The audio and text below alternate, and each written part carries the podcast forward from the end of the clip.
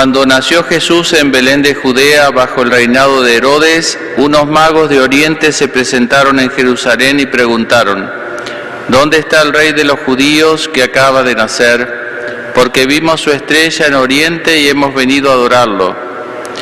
Al enterarse el rey Herodes quedó desconcertado y con él toda Jerusalén. Entonces reunió a todos los sumos sacerdotes y a los escribas del pueblo para preguntarles en qué lugar debía nacer el Mesías. En Belén de Judea le respondieron, porque así está escrito por el profeta. Y tú, Belén, tierra de Judá, ciertamente no eres la menor entre las principales ciudades de Judá, porque de ti surgirá un jefe que será el pastor de mi pueblo Israel.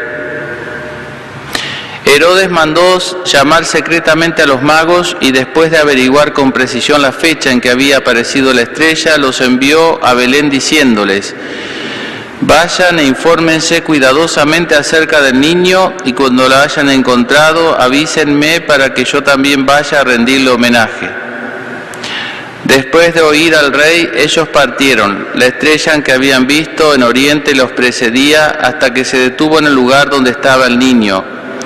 Cuando vieron la estrella se llenaron de alegría y al entrar a la casa encontraron al niño con María su madre y postrándose le rindieron homenaje.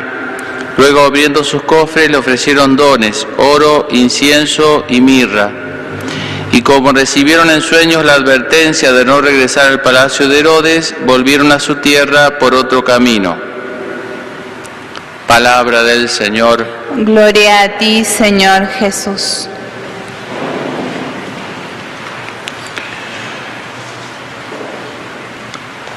Bien, celebramos esta solemnidad de la Epifanía del Señor, o también llamada la fiesta de los, de los Reyes Magos.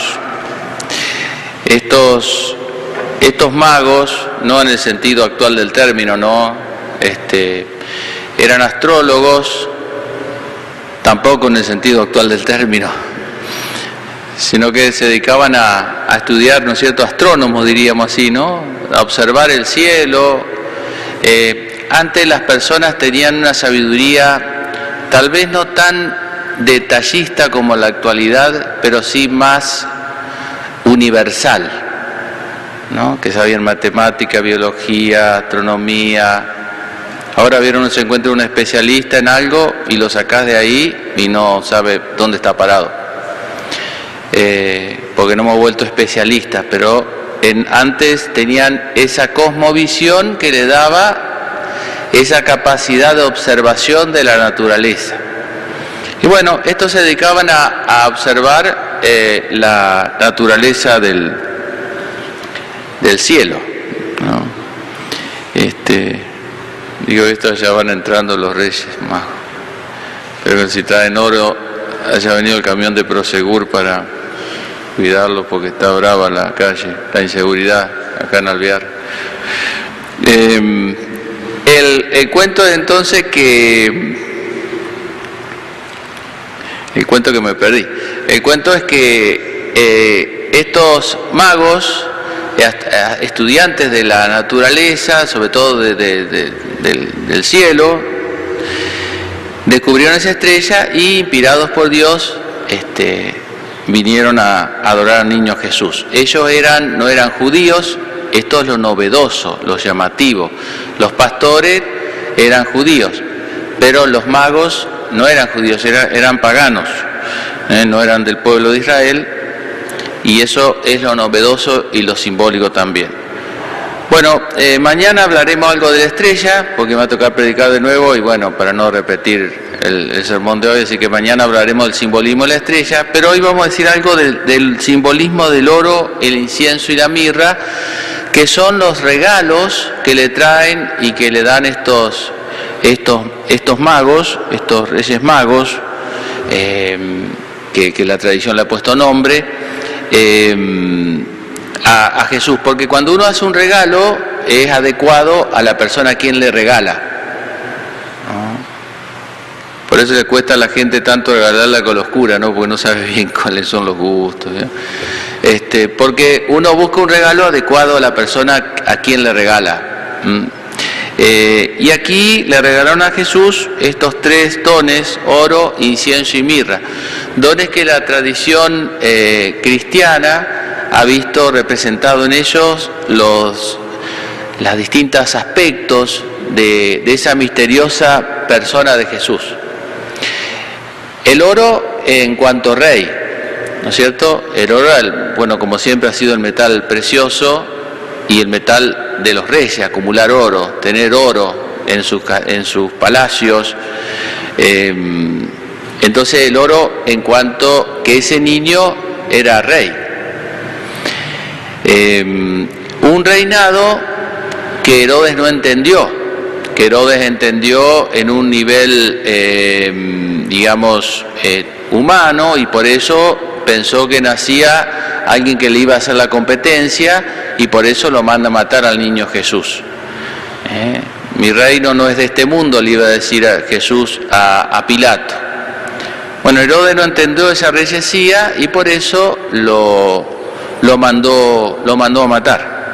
Pero ese niño estaba llamado a ser rey, eh, no un rey con un dominio despótico eh, eh, o de lo externo meramente, sino de todo el ser humano, lo exterior y lo interior. rey entonces el oro. El incienso, que usamos ahora en la misa, es un mito aunque se quema y que se eleva a Dios, siempre fue usado, inclusive en los pueblos, en las religiones no, judías de la época, como símbolo de adoración a Dios, quemar incienso, como un signo de adoración. Así que el incienso simboliza la divinidad de Jesús, que ese niño estaba llamado a ser rey, pero que no era un hombre cualquiera, sino que era verdadero, verdadero Dios. Esto no lo entendieron los judíos, ¿no es cierto? Los judíos eh, que, esperaban la venida del Mesías eh, no entendieron, y, ahí fue toda la discusión con los fariseos cuando Jesús le decía yo soy y se atribuía términos divinos, ellos se escandalizaban y decía que Jesús blasfemaba, porque a Jesús lo condenan porque él dice que es el Hijo de Dios. Lo condena por, blasfemo, porque se atribuye a ser el Hijo de Dios. Por eso es la condena de Jesús. Em, entonces los judíos, digo, no entendieron que este niño era Dios, no un enviado de Dios, un profeta, un gran hombre, como había tanto en la historia de Israel, sino Dios. Eso lo escandalizó, que él era Dios. Fíjense que ellos sabían muchas cosas. De hecho, eh, Herodes le consulta a ver dónde van a ser el Mesías, porque ese Mesías, esperado dos mil años esperándolo, así que imagínense que tenían ya bastante bien ubicado un montón de temas. Sabían, pero no les alcanzó, porque el conocimiento no alcanza. La fe hace dar un salto a la inteligencia que la sola inteligencia no alcanzaría a comprender. ¿no? Es la confianza, confiar en otro, confiar en la inteligencia de otro, en este caso la inteligencia de Dios. Entonces, los judíos con todo su conocimiento no les alcanzó para darse cuenta de que este niño es Dios, ¿eh? Eh, el Hijo de Dios, como va a decir San Juan. Entonces, el oro como rey, el incienso como Dios, y la mirra, que era como un bálsamo así, eh, que con lo cual a veces se, ungía y a Jesús también, seguramente en el sepulcro le han puesto mirra, eh, se aromatizaban los, cuerpos, ¿no? Antes de, la sepultura, simboliza que este rey es Dios, pero también es verdadero hombre. Tiene una humanidad hermana a la nuestra con cuerpo y alma, como nosotros. En todo semejante a nosotros, menos en el pecado. ¿No es cierto? Eso es lo, lo distinto. Pero una naturaleza humana, inteligencia, voluntad, eh, pasiones, afectos, todo eso que tenemos los seres humanos en la estructura psicológica lo tenía Jesús. Esto no lo entendieron los llamados docetas, que fue la primera herejía de ahí nomás contra la cual combatió San Juan Bautista, que pensaban que tenían un concepto tan alto de la divinidad, o sea, no es que esté alto de la divinidad, la divinidad siempre implica un concepto alto, pero que no entendían que Dios se había hecho hombre y les parecía como, como rebajarse demasiado para Dios. Entonces decían que en realidad no asumió un cuerpo eh, real, sino un cuerpo ficticio, como una suerte de fantasma, ¿no? Era como una realidad virtual, diríamos hoy en día, ¿no? Que no era real el cuerpo de Jesús. Entonces, en la pasión, cuando sufría y era hacia mueca, ¿entienden? Pero no le dolía nada. Eso decían esa primera herejía que se llamó el docetismo, que fue la primera herejía, eh, digamos, que desfigura la imagen de Jesús. Lo que pasa es que es verdad que hay que encontrar, eh, es un misterio que Jesús, siendo uno solo, es Dios y es hombre verdadero.